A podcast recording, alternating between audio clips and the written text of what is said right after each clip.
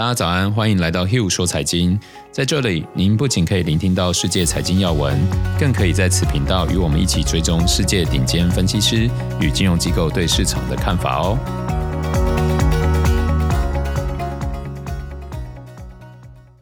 大家早安，我是 Hill，今天是十二月二十四号，星期四。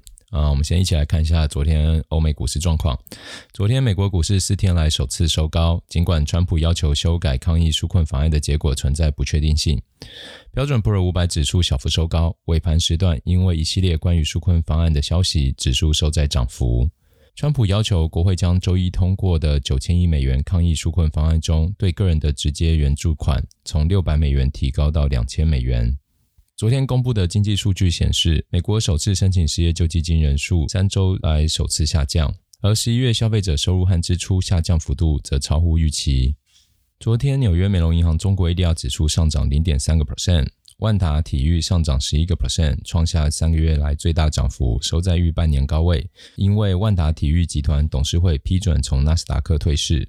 务农科技上涨四十个 percent，是四天来首次上涨，收在五十六点九八。这档很特别，我记得上周看到它的时候，是因为它刚 IPO，然后那时候有涨到一百二，然后才几天不见，它就已经跌回五十六块，而且还是涨了四成以后来到五十六块。所以，呃，中国 ADR 大家要做的话，真的是要很小心，尤其现在又有政策性的那个利空因素。那接着我们一起来看一下。一些经济学家与分析师对市场的看法。有一位利率分析师表示，脱欧谈判的积极进展有可能引发对风险资产的购买潮，这将推动美国十年期国债殖利率接近一个 percent。法国兴业银行分析师表示，英国脱欧不再是东欧外汇交易者的首要考量因素，认为其他因素可能会更重要。那一位分析师在报告中指出，若苹果与特斯拉或福斯汽车等成熟电动汽车企业达成合作协议，将是未来十年抓住电动汽车机遇的黄金合作伙伴关系。能源方面，分析师指出，COVID-19 疫苗的接种进程将从第二季度开始引发原油需求的快速复苏，这可能将会带动明年第二季原油价格的上涨。接着，今天要来带大家一起回顾另一个热门的议题 ——ETF。尤其今年是 ETF 和传统共同基金的发展最悬殊的一年。那这集内容主要为大家整理今年的发展轮廓。关于更多的 ETF 资讯，大家可以回去看一下第三十二、三三、三四等 ETF 系列哦。ETF 与共同基金在二零二零年的竞争非常惨烈，但结果完全是两样情。根据彭博提供的数据显示，今年大约有四千两百七十亿美元资金流入美国的 ETF，可以说是收获最丰硕的一年。与此同时，传统共同基金却出现了高达四千六百九十亿美元的资金净流出。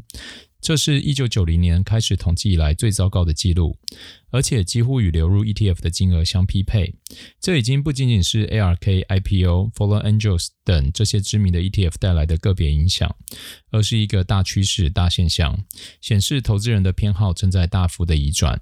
实际上，这个趋势已经维持了将近十年。就像我们在第二十四集提到巴菲特的小赌注，相当推荐大家回去听一下。那个小赌注其实正是过去十年的缩影。ETF 用比较便宜的费率达到一样的绩效水准，加总起来就是更好的投资表现。这边也提一下，这一直是我所信奉的投资哲学。在滚雪球的路上，最重要的往往不是滚得多快。像有些人喜欢投资标股，喜欢使用杠杆，觉得获利越快越好。这没有什么对错，因为每个人风险偏好都会不一样。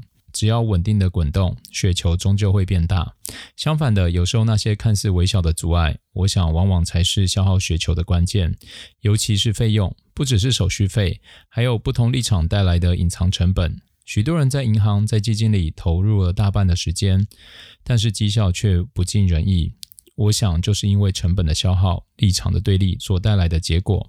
这也是我想来录 Podcast 的初衷。我相信，对大部分投资人来说，其实有很多更轻松、更简单的途径，让资产稳稳的长大，才能真的用投资帮助到自己和家人的生活。这个观点，我在第二十五集《如何脱离投资陷阱》那一集花了很多时间分享，希望大家可以去听听看。正因为符合我的观点，因此 ETF 和共同基金彼此之间发生这样的结构变化，我觉得并不意外。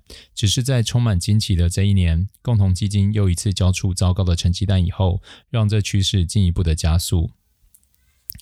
值得一提的是，美国证券交易委员会 SEC 一系列的政策正是这个推手之一。根据近两年的基金管理条例改革，美国简化了 ETF 的审批流程，更降低了信息披露程度。因此，吸引了一批基金公司进行首次 ETF 发行，包括旗下管理着五千两百七十亿美元资产的量子基金巨头象限基金，也争相进入了 ETF 市场。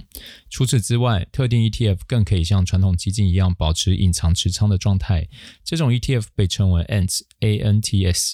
由于隐藏了投资组合，多少需要克服投资人希望交易透明的心理。今年 ANTS 仅吸引大约八亿美元，但是潜力我认为相当巨大，因为这更符合主动型基金的交易需求。彭博数据预期明年会有更多基金公司推出类似的主动型 ETF，预计总资产将升高到三十亿美元。用 Vanguard 先锋旗下最大的国际股票指数 ETF VXUS 做例子，就可以看出 ETF 的吸引力有多高。过去三年，我们经历了可以说是波动最剧烈的市场，包含了中美贸易战、新冠疫情、脱欧谈判、油价大跌等事件，都造成了股市很大的动荡。通常这样的市场很容易出现大量的资金赎回，但是从二零一七年八月开始，这档 VXUS 就从来没有出现过资金净流出。事实上，从二零一一年上市以来，也只有四天出现过资金赎回，完全就是买入并持有被动型 ETF 的最佳范例。年至今的净流入也已经达到了一百五十六亿美元，真的是非常惊人。不知道经过这一系列的介绍，大家对 ETF 有什么想法？是否对这个工具更加了解，更愿意尝试了呢？明天我会带大家回顾固定收益 ETF 这一年的概况，以及我对于明年债市的一点看法，敬请期待。以上就是今天的 Hugh 说财经，喜欢的听众欢迎分享给身旁的亲朋好友哦。我们明天见。